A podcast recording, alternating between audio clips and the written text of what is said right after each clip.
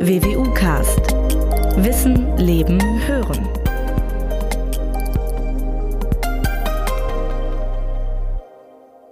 Was glauben Sie? Was sind die drei häufigsten Todesursachen in Deutschland? Ganz klar, auf Platz eins und das schon lange sind Herz- und Kreislauferkrankungen. Auf Platz zwei ebenfalls eine erwartbare Krankheit, Krebs. Aber welche Erkrankungen vermuten Sie auf Rang drei der Todesursachen? Ich will es kurz machen, ich wäre jedenfalls nicht drauf gekommen. Es ist die Sepsis, umgangssprachlich auch Blutvergiftung genannt. Es lohnt sich also, diese Krankheit mal genauer anzuschauen, nicht nur, aber auch mit Blick auf den Weltsepsistag, der jedes Jahr am 13. September begangen wird. Ich freue mich, dass Sie auch heute wieder dabei sind beim neuen Podcast der Universität Münster. Ich heiße Sie alle sehr herzlich willkommen. Mein Name ist Norbert Robers, ich bin Pressesprecher der Universität Münster. Nach Angaben eines Krankenkassenverbands sterben jedes Jahr rund 85.000 Menschen in Deutschland an einer Sepsis. 2017 hat die Weltgesundheitsorganisation WHO sie sogar als eine globale Bedrohung eingestuft. Überlebende haben oft mit dramatischen Folgeschäden zu kämpfen. Was genau ist so gefährlich an einer Sepsis? Woran kann man möglichst frühzeitig eine Sepsis erkennen? Gibt es spezielle Risikogruppen? Und wie kann man eine Blutvergiftung möglicherweise vorbeugen? Ich freue mich sehr, dass wir auch in diesem Fall einen sehr kompetenten Fachmann an der Universität haben, der all diese Fragen beantworten kann und den ich Ihnen im Folgenden kurz vorstellen möchte. Professor Dr. Jan Rosson hat von 2003 bis 2008 Medizin an der Universität Bonn studiert. Es folgte das praktische Jahr an der Universität Düsseldorf. 2009 promovierte er an der RWTH Aachen. Im gleichen Jahr bekam er die Approbation als Arzt. Seit 2016 ist er Facharzt für Anästhesiologie, seit 2019 auch für Intensivmedizin. Im September 2020 nahm er den Ruf an die Universität Münster als Professor für Organ, Organ Protection an, also so etwas wie Organschutz. Als Oberarzt in der Klinik für Anästhesiologie, operative Intensivmedizin und Schmerztherapie des Universitätsklinikums Münster versorgt er Intensivpatienten an der WWU forscht er zu systemischen Entzündungen.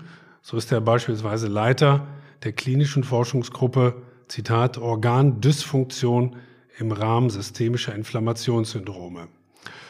Ich freue mich sehr, dass Sie heute Zeit für uns haben. Willkommen, Jan Rosson.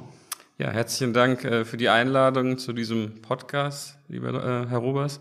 Und es freut mich, dass wir heute die Möglichkeit haben, über dieses doch sehr wichtige Thema Sepsis und systemische Inflammation zu sprechen und hier vielleicht äh, paar Informationen zu geben, die für auch nicht medizinische ähm, Personen von Interesse sein können. Da bin Vielen ich Dank. fest von überzeugt. Ich habe es ja bereits zugegeben, Herr Rasson, ich wäre nie und nimmer darauf gekommen, dass die Sepsis eine der drei häufigsten Todesursachen in Deutschland ist. Begegnet Ihnen das eigentlich häufig, dass, dass man wenig, wenn Sie mit Menschen darüber sprechen, dass man wenig über diese Sepsis weiß, möglicherweise auch gar nichts?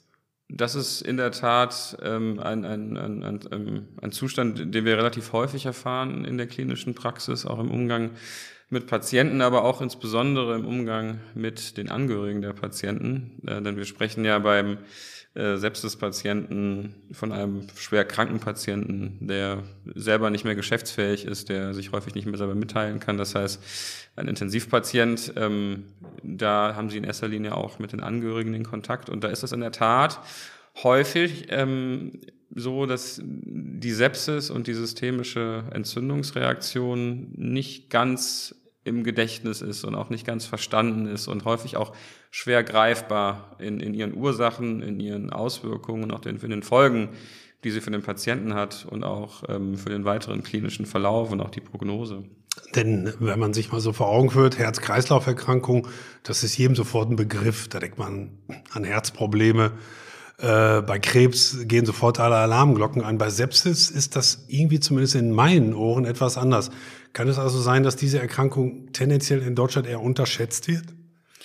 Ähm, das wird sie sicherlich. Das hat verschiedene Ursachen. Zum einen sind äh, Erkrankungen wie zum Beispiel der Herzinfarkt, also Herz-Kreislauf-Erkrankungen, aber auch Tumorerkrankungen sehr gut fassbar und sehr gut begreifbar zu machen, weil es akut auftretende äh, Zustände sind.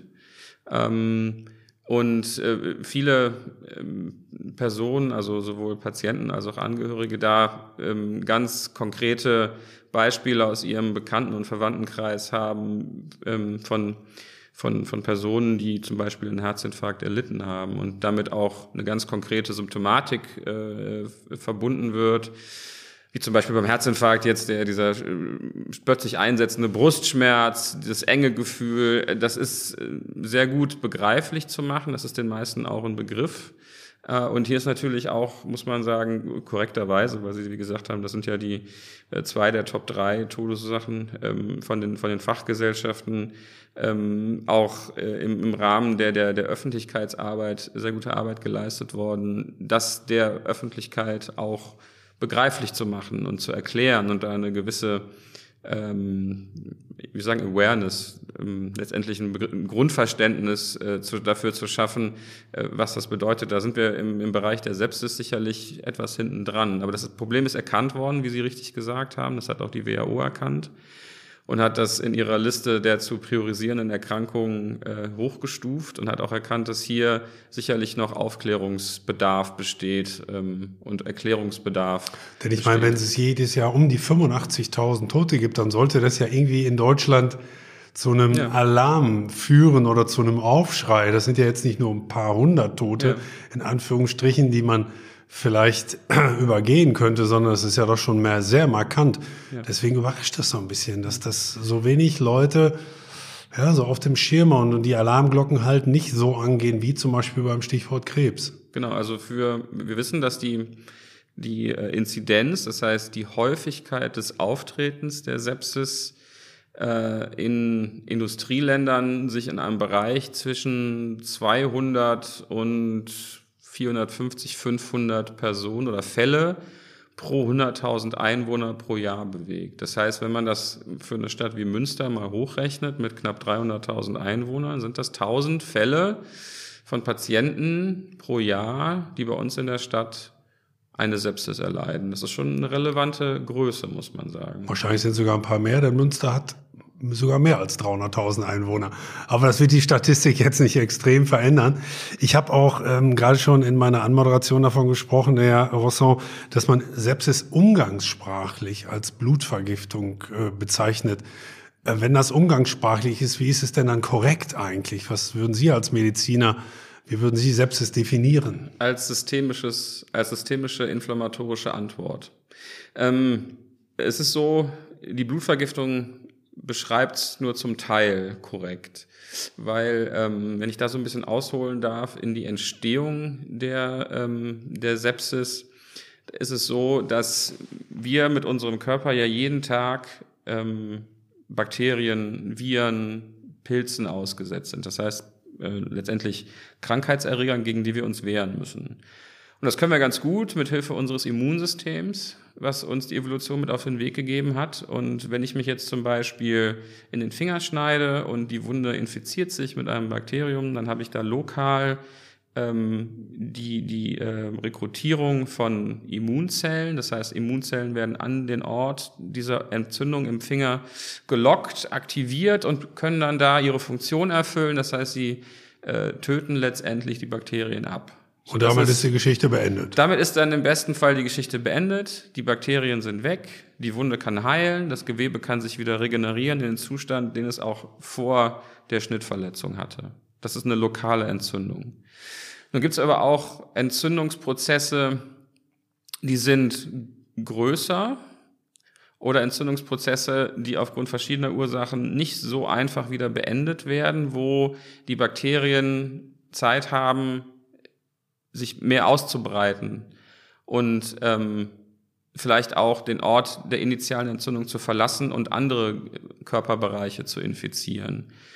Und wenn das einen gewissen Schwellenwert überschreitet, dann ähm, setzen diese, Bakterien, äh, diese Bakterien auch ähm, Botenstoffe frei, die wiederum für sich Immunzellen aktivieren können. Das Ganze hat irgendwo eine Schwelle und wenn diese Schwelle überschritten wird, dann werden Immunzellen unspezifisch aktiviert.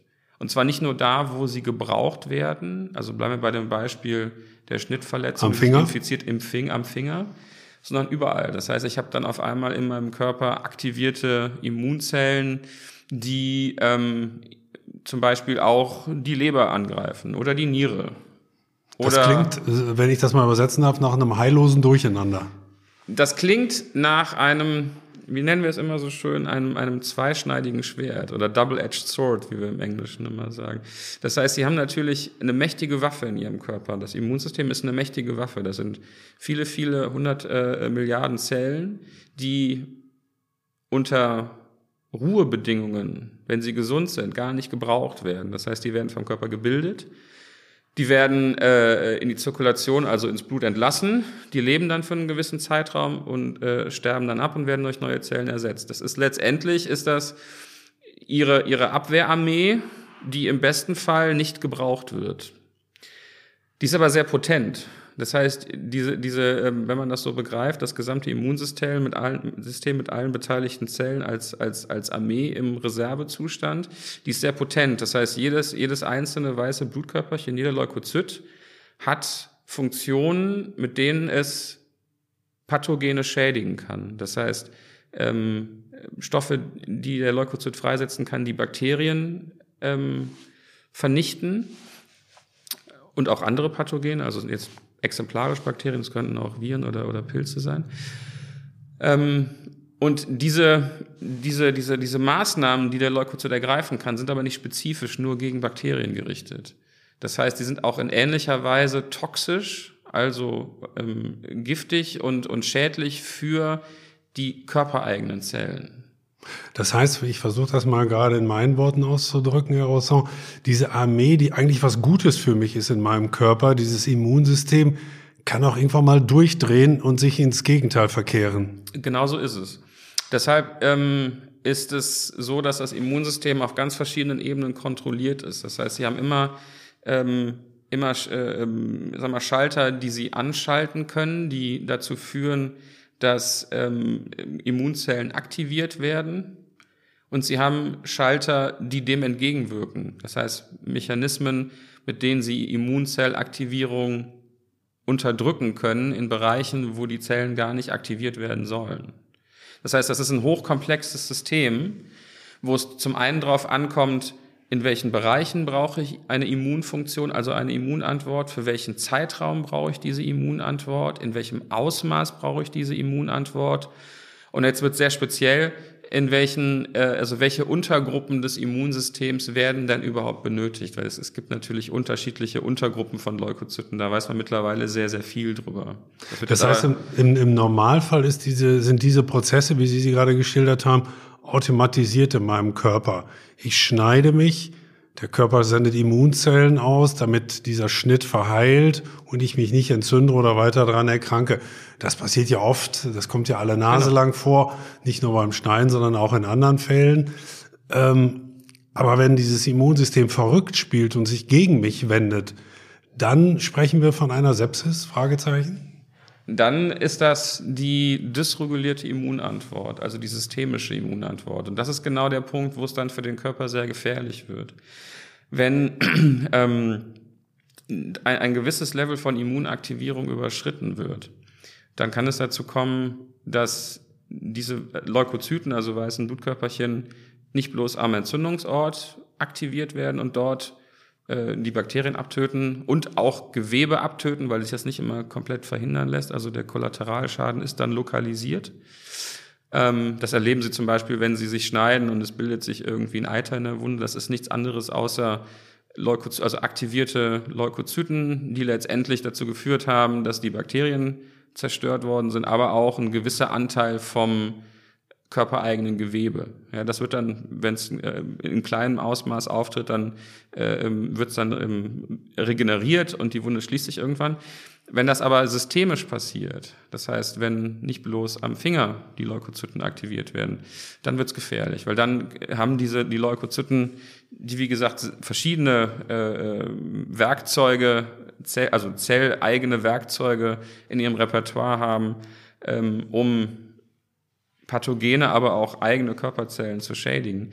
Ähm, wenn die aktiviert werden in Organen, wo eigentlich gar nicht der gerade die Notwendigkeit besteht, zelltoxische Funktionen auszuführen, dann werden halt beispielsweise die Niere, beispielsweise die Leber, ähm, der Darm, das Herz und das, das Hirn, also letztendlich alle vitalen Organe, können dann in ihrer Funktion bedroht werden und dann auch die Funktion vermindern. Das heißt, nehmen wir beispielsweise mal die Niere, also die exkretorische Funktion der Niere, das heißt die Urinproduktion und die Entgiftung des Körpers, ähm, kann dann ähm, heruntergefahren werden und letztendlich kann das so weit gehen, dass diese äh, Organe ihre Funktion komplett einstellen. Das, das, heißt, es kann zu einem, den Begriff habe ich mal irgendwo gelesen, multiplen Organversagen kommen.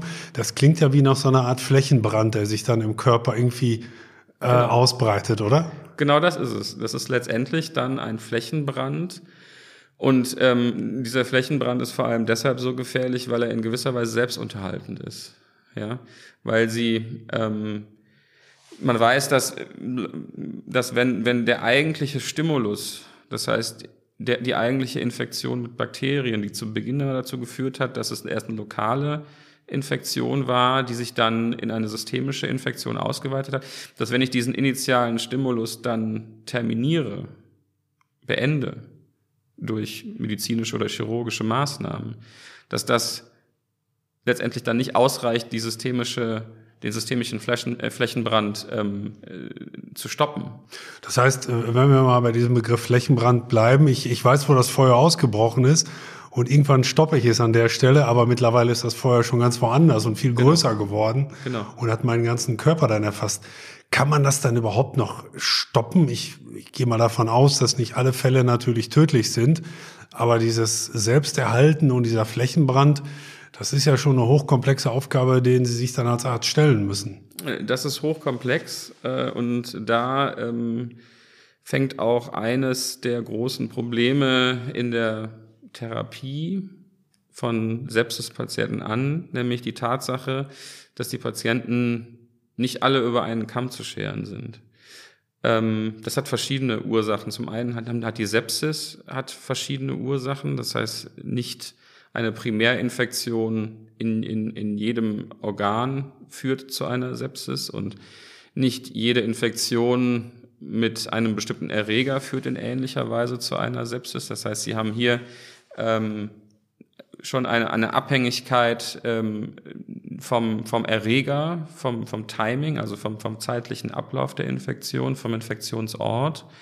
Ähm, und das Ganze trifft natürlich auch auf Patienten, die mit unterschiedlichen Vorerkrankungen belastet sind. Ja, in der Regel ähm, treffen wir als, als, als, als klinisch tätige Ärzte und ich jetzt als Anästhesist und Intensivmediziner im Besonderen, wir, wir betreffen, ähm, wir sehen häufig ähm, Sepsis-Patienten, die sich zuerst einem anderen Eingriff unterzogen haben, also die postoperative Sepsis. Ja, das heißt, ein Patient, der sich initial am äh, Magen-Darm-Trakt operieren lässt und dann tritt eine Infektion im Bereich des Bauchraums auf und darauf basierend entwickelt der Patient eine Sepsis.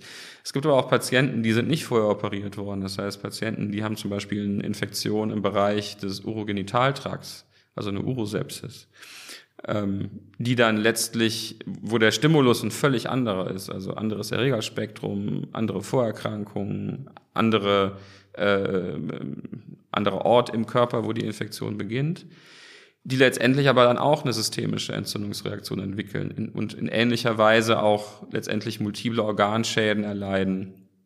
Das heißt, die Endstrecke ist ähnlich, aber die zugrunde liegenden Ursachen sind grundverschieden. Wie schwierig ist es vor dem Hintergrund? Das klingt alles sehr, sehr kompliziert, wobei Sie es wunderbar erklären, muss ich sagen.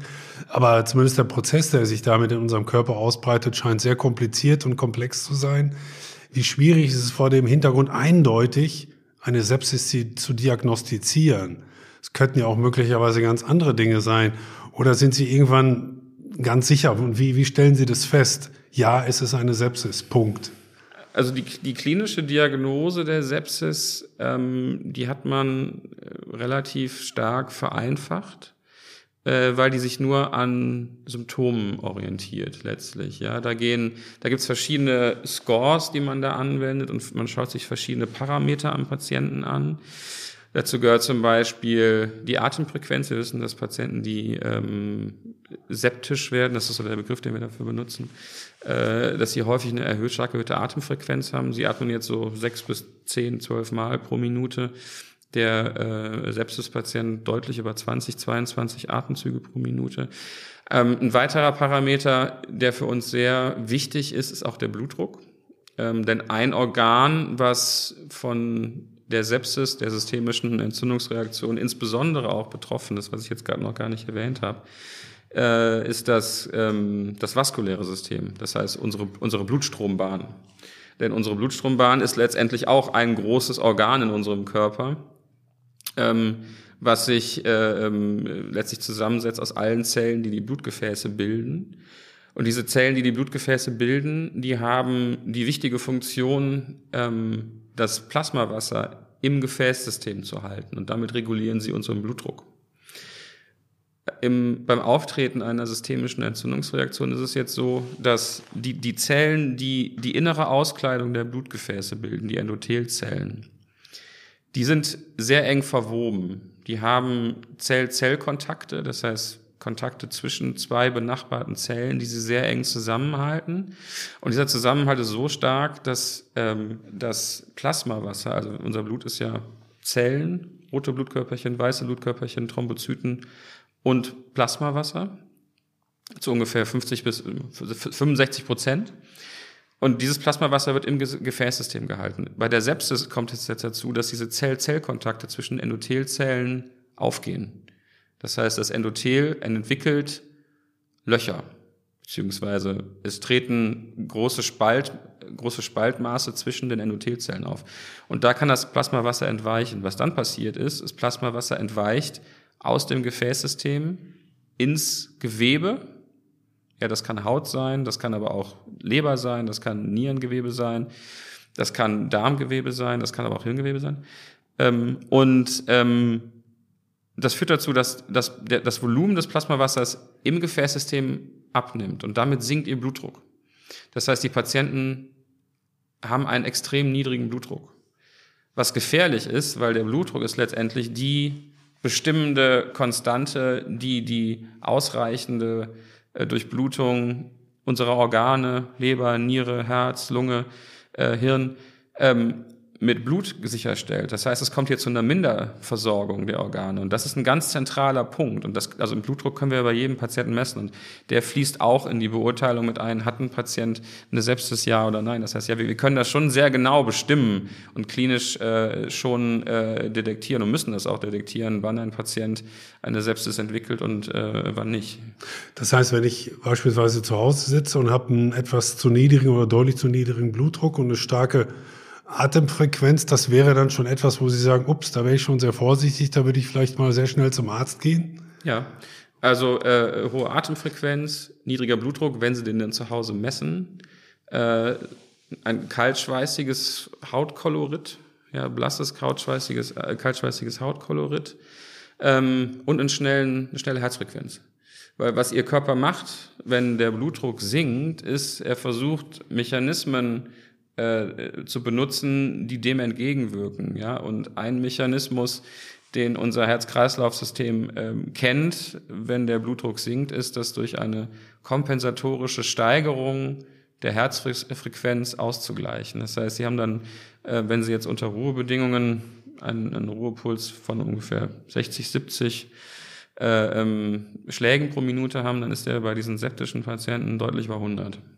Sie sprachen schon davon, dass es äh, jemanden treffen kann, der im Krankenhaus liegt und postoperativ dann eine Sepsis erleidet. In dem Zusammenhang schoss mir ein Begriff durch den Kopf, der auch oft in den Medien auftaucht, über den oft berichtet wird, die sogenannten Krankenhauskeime. Oder etwas salopp formuliert, wenn du nicht krank warst oder so richtig, da musst du nur ins Krankenhaus gehen, da wirst du dann richtig krank. Anhand der Krankenhauskeime, das ist zumindest was Gefährliches, das weiß man ja auch. Ist das miteinander in Verbindung zu sehen, Krankenhauskeime und Sepsis, oder sind das zwei unterschiedliche Themen?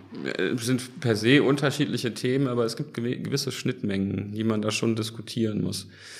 Wir wissen, dass ähm, Personen mit einer Immunschwäche äh, besonders anfällig sind für die Entwicklung einer Sepsis, weil gerade diese Personen in der Frühphase, wo eine Entzündung vielleicht noch lokalisiert und kontrollierbar wäre, häufig nicht im adäquaten Ausmaß ähm, eine Immunreaktion bilden. Ja?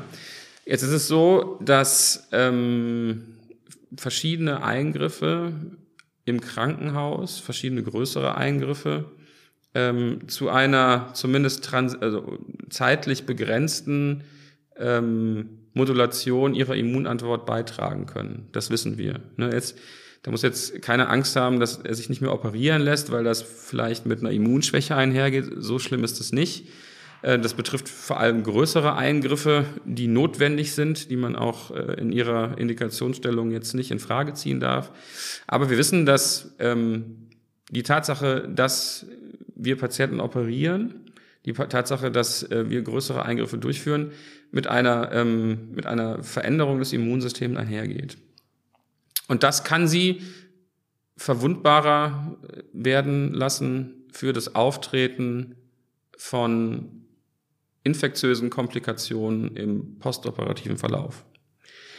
So, jetzt haben wir, um jetzt mal auf das, auf Ihre initiale Frage bezüglich der Problemkeime zurückzukommen. Also hier sind, haben wir vor allem Keime, die sich einer Therapie durch Antibiotika entziehen. Das heißt, äh, vor allem Bakterien, die im Laufe der Zeit gelernt haben, Schutzmechanismen zu entwickeln gegen die bei uns klinisch gebräuchlichen antiinfektiven Medikamente. Ähm, sie haben natürlich ihr Immunsystem. Das heißt, die Keime sind nicht in, ähm, die sind nicht ähm, resistent gegen ihre Immunzellen, die sind resistent gegen Medikamente, die wir geben, also Antibiotika. Das heißt, wenn ihr Immunsystem funktioniert, haben sie in der Regel auch kein Problem mit den Krankenhauskeimen, ja, die letztendlich eine, eine Variation von Bakterien darstellen, die, denen sie ohnehin ausgesetzt sind in ihrem täglichen Umfeld. Ähm, wenn aber diese, wenn aber diese, diese Keime auf Patienten treffen, die sich dagegen vielleicht nur suboptimal wehren können, weil ihr Immunsystem gerade verändert ist, dann rechtfertigt das ja den Einsatz von antibiotischen Medikamenten, die wir geben. Und wenn diese Medikamente dann nicht greifen, weil, die, weil diese Keime Resistenzen entwickelt haben, dann wird es zum Problem. Sie sprachen schon davon, ähm, dass beispielsweise Menschen mit einem vielleicht etwas schwächeren Immunsystem zu einer Art, ich formuliere das jetzt mal so, Risikogruppe gehören. Gibt es sonst noch andere Risikogruppen oder wo gewisse Auffälligkeiten sind? Ich denke an männlich, weiblich, jung oder alt mit Blick auf die Sepsis. Wen, wen trifft es häufiger? Gibt es da Auffälligkeiten? Es sind häufiger ältere Patienten. Das liegt aber vor allem auch an der Tatsache, dass ältere Patienten halt mehr Komorbiditäten, das heißt mehr Vorerkrankungen. Was be bedeutet dann für Sie alt? Ab welchem Alter würden Sie ungefähr sagen? Ich mag das jetzt gar nicht so an der, an der, an der definierten Altersgrenze äh, festmachen, aber ähm, es wird sich wahrscheinlich irgendwo so im Bereich von 60 plus minus Jahren ähm, bewegen. Ähm, also da tritt es dann häufiger auf. Da tritt es häufiger auf, ja. Ja. Wie gesagt, weil halt auch Begleiterkrankungen dann häufiger werden, wie zum Beispiel ein Diabetes, äh, wie zum Beispiel eine, eine Nierenerkrankung, also eine, eine chronische Niereninsuffizienz. Das sind äh, Krankheiten, von denen wir wissen, dass sie das Auftreten von systemischen Inflammationssyndromen, also von, von septischen Episoden äh, begünstigen oder dass das in diesen Patientenkollektiven, die diese Vorerkrankungen haben, häufiger auftritt. Es gab eine, eine gar nicht mal lange zurückliegende Zeit, in der unser Immunsystem mit einem ganz speziellen Virus zu tun hatte. Corona, wir alle erinnern uns logischerweise, gab es in dieser Zeit eigentlich mehr septische Erkrankungen? Gab es häufiger diese Fälle, weil das Immunsystem dermaßen attackiert wurde, vielleicht auch geschwächt war? Oder gab es keinen Anstieg, speziell in dieser Phase? Es ist so, dass in der Corona-Erkrankung, das heißt der Infektion mit dem SARS-CoV-2-Virus, Sie letztendlich ganz schön sehen können, wie sich eine Sepsis entwickelt, weil die Infektion mit dem Virus betrifft ja in der Initialphase die oberen Atemwege. Ja, das heißt, sie entwickeln eine Erkältung, eine Bronchitis im weiteren Verlauf. Ähm, und es ist ja so, dass in den allermeisten Patienten dieses Erkrankungsstadium ja auch nicht überschritten worden ist. Vielleicht haben einige Patienten Fieber bekommen, aber dabei ist es ja geblieben. Das ging dann eine Woche oder zehn Tage. Danach hat man noch ein bisschen gehustet, man, das Ganze ist ausgeheilt und diese akute Infektion mit dem Virus, mit dem SARS-CoV-2-Virus war beendet. Das hat aber nicht alle Patienten betroffen, sondern es gibt gerade bei, bei dieser Infektion einen signifikanten Anteil von Patienten, die schwerer krank geworden sind wo es nicht bloß bei einer Bronchitis geblieben ist, sondern es hat sich auf die unteren Atemwege ausgeweitet. Das heißt, sie haben eine schwere Lungenentzündung bekommen, wo das Organ Lunge primär betroffen war, also eine, eine Gasaustauschstörung, die dann dazu führt, dass die Spontanatmung, die wir jetzt alle, so wie wir hier sitzen, durchführen, nicht mehr ausreicht, um den Körper mit Sauerstoff zu versorgen, sondern die Patienten haben dann auch eine mechanische Beatmung gebraucht. Darüber hinaus ist es aber auch so, dass ein Großteil der Patienten auch ein multiples Organ-Dysfunktion-Syndrom entwickelt hat. Das heißt im Endeffekt, Sie sehen die Parallelen zur Sepsis, eine Sepsis entwickelt hat, weil ähm, da der Fokus dann gar nicht mehr in der Infektion der Atemwege stand, sondern das große Problem in der Endphase, in der schweren Endphase der Erkrankung mit der hohen Sterblichkeit darin bestand, dass neben der Lunge noch weitere Organe versagt haben insbesondere die Niere, insbesondere das vaskuläre System mit einem starken Abfall des Blutdrucks, die Leber und so weiter. Das heißt, letztendlich ist Corona, die Corona-Erkrankung, ähm, ein, ein, ein, ein prototypisches Beispiel für die Entwicklung einer systemischen Inf äh, ähm, Infektionsantwort.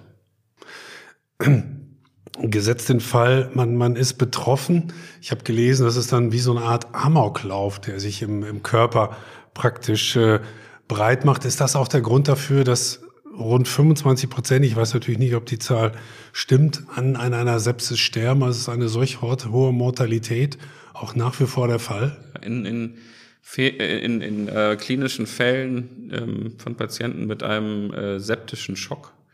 Der septische Schock ist definiert als Sepsis mit starker Hypotonie, das heißt mit, mit, einem, äh, mit einem starken Abfall des Blutdrucks, den ich ja eben erwähnt habe, ist es in der Tat so, dass die Mortalität sicherlich in diesen Regionen liegt zwischen 25 und 40 Prozent. Das ist ein Krankheitsbild in seiner schwersten Ausprägung mit einer sehr hohen Sterblichkeit. Das ist korrekt.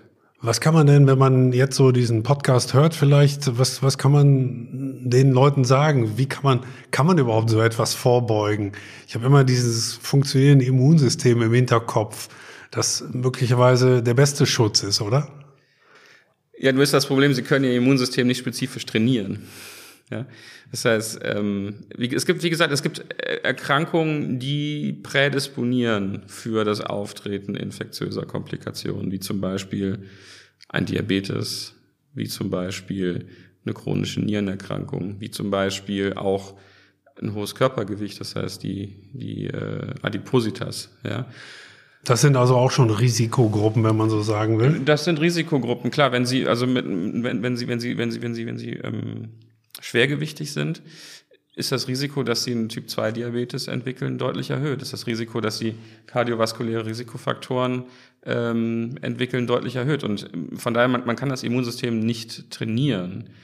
Aber ein gesunder Lebenswandel mit, mit ausgeglichener Ernährung, mit genügend Bewegung, mit äh, Kontrolle des Körpergewichts ähm, ist sicherlich etwas, ähm, was vorbeugend wirkt. Jetzt auch nicht nur im Speziellen auf die Sepsis, sondern da bestehen sicherlich große Schnittmengen auch mit der Vorbeugung von kardiovaskulären Erkrankungen, wie zum Beispiel der ähm, Verkalkung der Herzkranzgefäße, der peripheren arteriellen Verschlusskrankheit als weiteres Beispiel.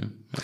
Wenn man jetzt mal davon ausgeht, dass tatsächlich 25 Prozent der Menschen, die einen septischen Schock erleiden, daran sterben, dann muss man ja auch festhalten, dass 75 Prozent offenbar dann überlegen, überleben. Wovon hängt das ab? Von der Schnelligkeit der Intervention der Ärzte?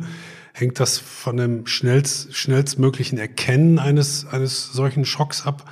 Oder was sind da für Indikatoren, dass, dass man die Chancen erhöht, zu überleben? Ähm, mit dem Zeitpunkt der Diagnose Sepsis tickt die Uhr. Wir wissen, dass jede Stunde, die vergeht nach Indikations- also Diagnosestellung, Patient hat eine Sepsis, bis zum Einleiten der geeigneten Maßnahmen sich die Sterblichkeit um zehn Prozent erhöht. Das ist viel. Ähm, und hier ist wirklich Geschwindigkeit das Gebot der Stunde. Das heißt, Sie müssen frühzeitig den Blutdruck des Patienten stabilisieren. Das tun wir über Medikamente, die wir kontinuierlich intravenös applizieren, die ähm, die Gefäße, also die Blutgefäße verengen und somit den Blutdruck anheben. Das tun wir über die Infusion von Lösungen, also von, von, von Flüssigkeit letztendlich, die das verloren gegangene Plasmawasser zu einem gewissen Anteil wieder ersetzen.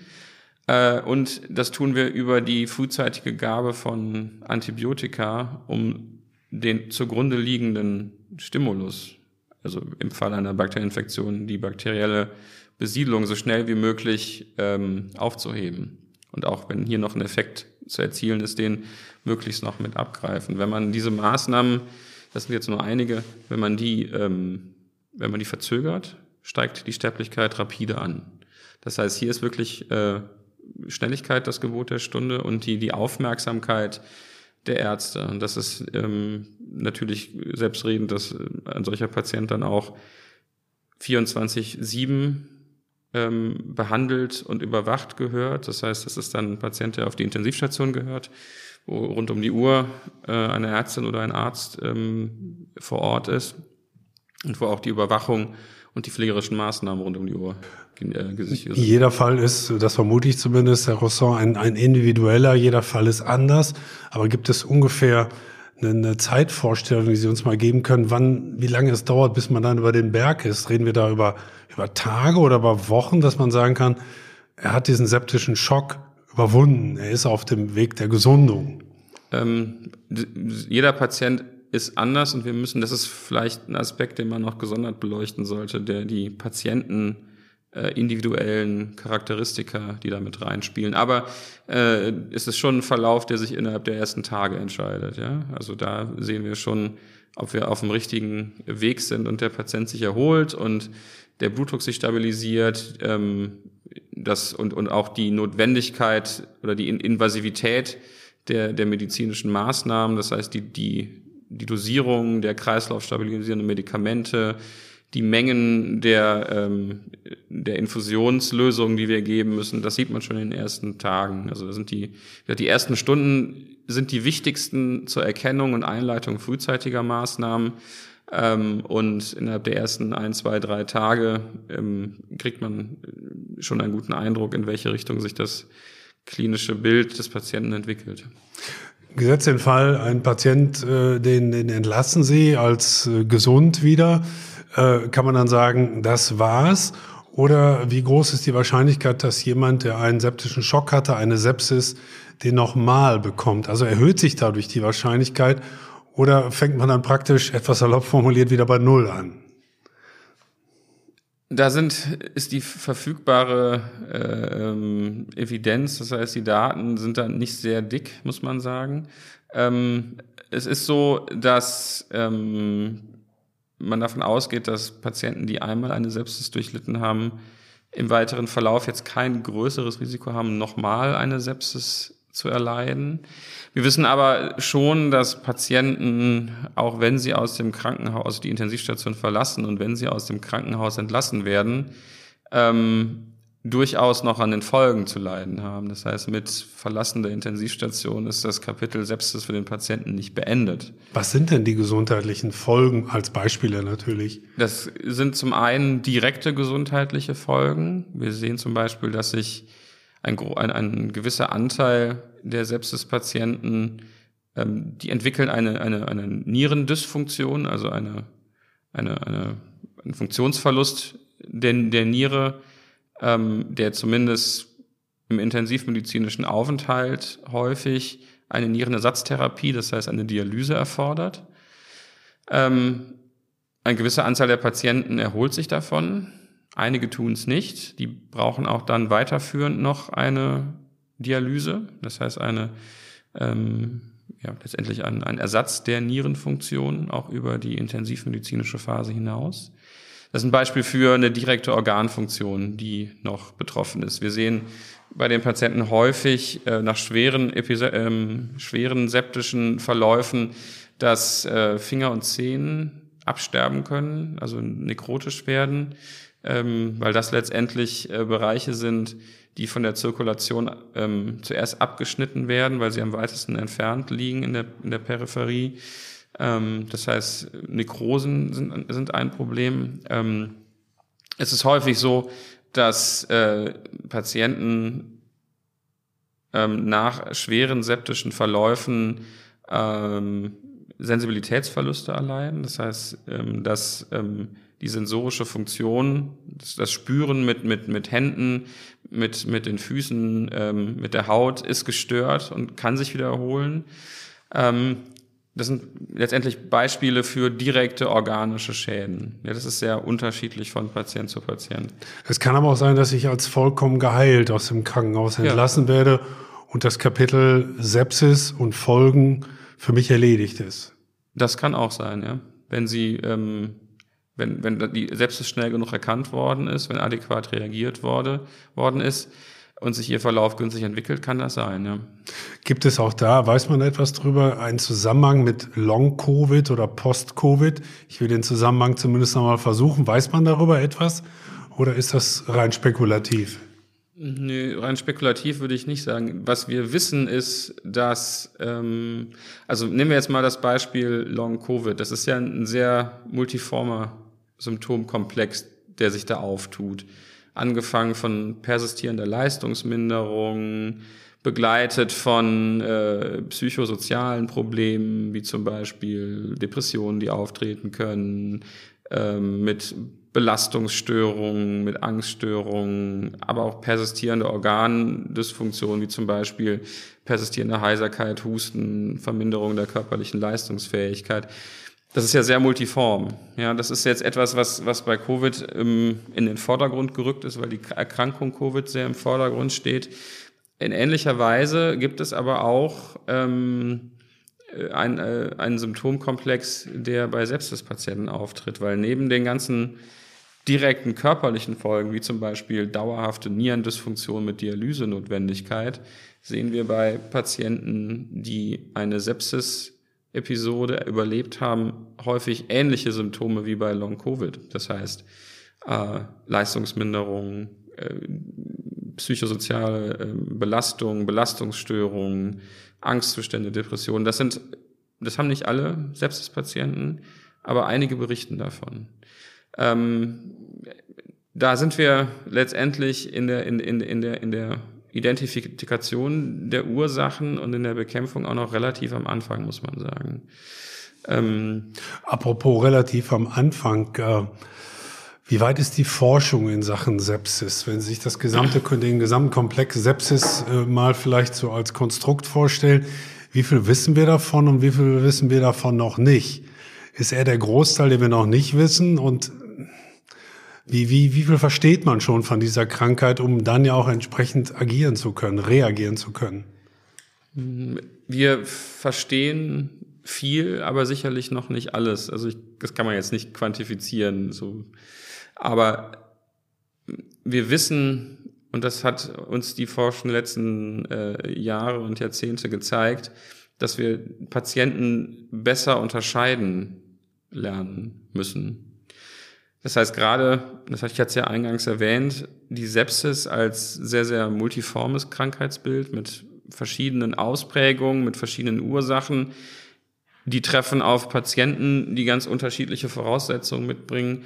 Das erfordert ein Verständnis des Patienten. Das heißt, Sie müssen als, als behandelnde Ärztin oder als behandelnder Arzt, müssen Sie Werkzeuge an die Hand bekommen, die Ihnen erlauben, über das klinische Bild hinweg den Patienten besser zu verstehen. Das heißt, zu verstehen, welche Signalwege, welche äh, molekularbiologischen Vorgänge im Körper gerade gestört sind, weil das, das Wissen darüber, die, die, die Fähigkeit, dies am Patienten zu identifizieren, erst dies ermöglicht ihnen eine wirklich patientenzentrierte ähm, Medizin. Das heißt, die Identifikation von Maßnahmen, die genau diesem Patienten, der Ihnen gerade gegenübersteht oder liegt in dem Fall meistens, ähm, helfen würde. Das heißt, da ist das Stichwort individualisierte Medizin? Genau das ist es. Also die Patienten, individualisierte Medizin, das ist das, die große Herausforderung der Sepsistherapie äh, in diesem und dem nächsten Jahrzehnt. Woran wird speziell in Münster am Universitätsklinikum oder auch an der medizinischen Fakultät in dem Zusammenhang geforscht? Gibt es da spezielle Forschungsansätze oder Spezialgebiete, die es vielleicht an anderen Universitäten nicht gibt? Wir, wir widmen uns der Erforschung der, der Sepsis und der systemischen Inflammation. Ähm, Inflammation, wenn ich das noch eben sagen darf, sind Entzündungen. Entzündung, genau. Ne? Also genau. Die, die Sepsis und die systemische Entzündung. Ähm, das ist das, das Kernforschungsgebiet, was jetzt unsere klinische Forschungsgruppe betrifft. Wir haben in Münster ähm, sehr gute Kliniker, das heißt äh, Kollegen und Kolleginnen aus der Klinik, die klinische Studien durchführen und sich letztendlich Auswirkungen klinischer Maßnahmen und Interventionen am Sepsispatienten anschauen. Und wir haben sehr gute Grundlagenwissenschaftler. Das ist eine große Stärke äh, der Uni und der medizinischen Fakultät ähm, im, insbesondere, ähm, dass wir, was die grundlagenorientierte Forschung von molekularbiologischen Mechanismen, die letztendlich genau regulieren, wie Leukozyten aktiviert werden, wie werden sie in Schach gehalten, also deaktiviert, wie ist das Zusammenspiel zwischen verschiedenen Leukozyten, Untergruppen, wie ist das Zusammenspiel mit dem Endothel, also mit dem Gefäßsystem äh, und mit anderen Organsystemen. Da sind wir sehr stark.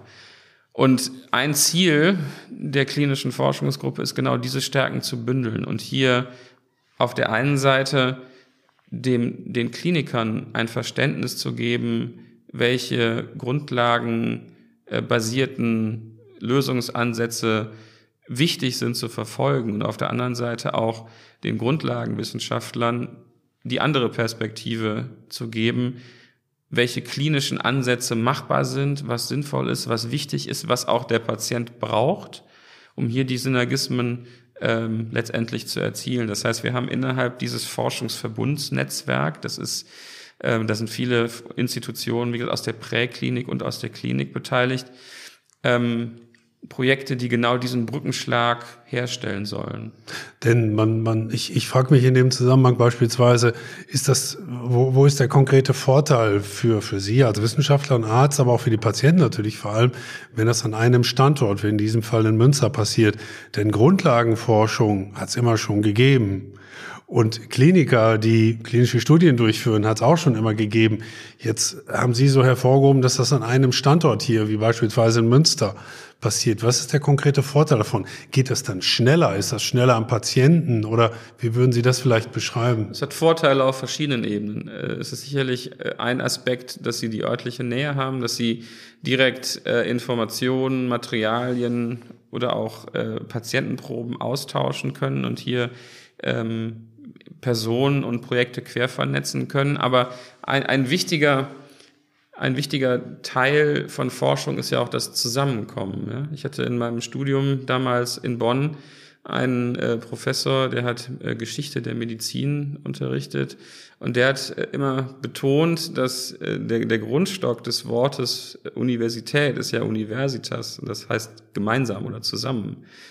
Deswegen hat er immer, das war sein persönlicher Abschluss des Semesters, immer alle Studenten zu sich nach Hause eingeladen und hat gesagt, wir müssen zusammen feiern. Aber er hat das größer gemeint. Ach so meinte das mit Universität. Ja, das, das, das, ist auch eine das war sehr willkommen bei uns als Studenten, aber ähm, im Grunde genommen war ihm extrem wichtig zu betonen, dass ähm, Wissen nur gemeinsam wächst und auch äh, im, im, auch äh, im, im, im, im hochspezialisierten Forschungsumfeld äh, ähm, solche Synergismen und auch nur entstehen, wenn sie aufeinandertreffen. Das heißt, wenn sie auch sich gemeinsam austauschen und gemeinsam an Ideen und Projekten arbeiten und diese ähm, auch interdisziplinär entwickeln und verfolgen und durchführen. Das ist letztendlich, das sind genau die Schnittmengen und die Schnittstellen, wo ähm, Forschung richtig interessant wird und richtig Früchte treibt ähm, und, und, und gewinnbringend wird.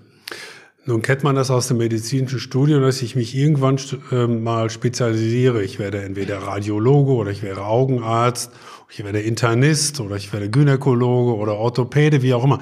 Gibt es auch so etwas wie eine Spezialrichtung, die dann die Sepsis mit abdeckt? Oder in welchem Bereich ist das dann innerhalb der Medizin angesiedelt, beziehungsweise wann kommen die Studierenden auch mit diesem Phänomen, das ja sehr komplex ist, wie wir erfahren haben, kommen in Berührung?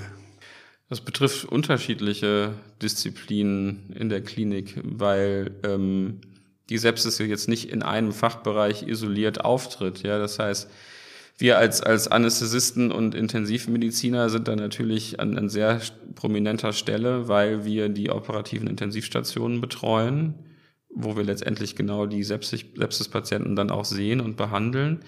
Aber die kommen ja aus ganz unterschiedlichen Fachgebieten. Ne? Das kann äh, ein herzchirurgischer Patient sein, das kann ein urologischer Patient sein, ein allgemeinchirurgischer Patient. Ähm, das macht keinen Unterschied. Dann haben wir zusätzlich ähm, natürlich auch noch Patienten, die nicht operiert worden sind, ähm, die dann auch auf den Intensivstationen äh, der Internisten, also der Klinik für Innere Medizin, betreut werden. Das heißt, ähm, da haben sie dann auch Internisten, die primär dann die behandelnden Ärzte sind. Sie sehen, dass das ganz unter, also es betrifft letztlich Ärzte aller Fachrichtungen, ja, und letztendlich ist auch wichtig, dass Ärzte aller Fachrichtungen wissen, was eine Sepsis ist, wissen, wie man eine Sepsis erkennt, wissen, wie man eine Sepsis initial behandelt äh, und wissen, wie wichtig das für das Outcome der Patienten ist. Und das spiegelt sich natürlich auch in der Ausbildung der äh, Studierenden wieder. Nämlich wie? Ist das dann ein, ein, ein separater Kurs, jetzt mal etwas einfach formuliert oder ein, ein spezielles äh, ne, Seminar, was dann zur Sepsis mal angeboten wird? Oder Teil des wie, Curriculums. Wie spiegelt sich das genau im Curriculum wieder? Das ist äh, bei uns Teil der, der klinischen Ausbildung im, im, in unserem jetzt Anästhesie-eigenen Curriculum. Genau. Da ähm, ist ein Teil Intensivmedizin mit enthalten und da ist die Sepsistherapie natürlich eins der, der wichtigsten Themen, definitiv. Jetzt, jetzt sehen Sie, wie wir schon äh, gelernt haben, ähm, äh, in Intensivmediziner und Anästhesiologe, ähm, ist dann praktisch die Sepsis wie so, so das noch wie ein Spezialgebiet geworden oder wie sind Sie persönlich zu diesem Spezialgebiet gekommen und zu diesem großen Interesse an der Sepsis? Sepsis ist ein großer Teil der Intensivmedizin und die Intensivmedizin ist immer schon enger Teil oder Bestandteil des Fachgebiets Anästhesie gewesen. Mich persönlich ähm, hat die molekularbiologische Seite zu Anfangs ähm, sehr interessiert. Das ist so äh, das, wo ich äh, aus dem Studium rausgekommen bin mit meiner experimentellen Doktorarbeit ähm, und es war aus verschiedenen Gründen ein großes Interesse an der Anästhesie und Intensivmedizin vorhanden. Ähm, und das ist einfach ein sehr interessanter Aspekt, der aber auch nicht anästhesiespezifisch ist. Das heißt, Sie können, ähm, wenn Sie jetzt von der klinischen Seite herkommen, auch als Neurologe oder als Internist äh, oder als Allgemeinmediziner können Sie Forschungen durchführen, die ich jetzt mache. Weil das ist jetzt nicht die Grundvoraussetzung, da als Anästhesist ins, ins Feld zu gehen. Ähm, also sehr interdisziplinär, die Schnittmengen sind sehr groß, das macht das sehr attraktiv.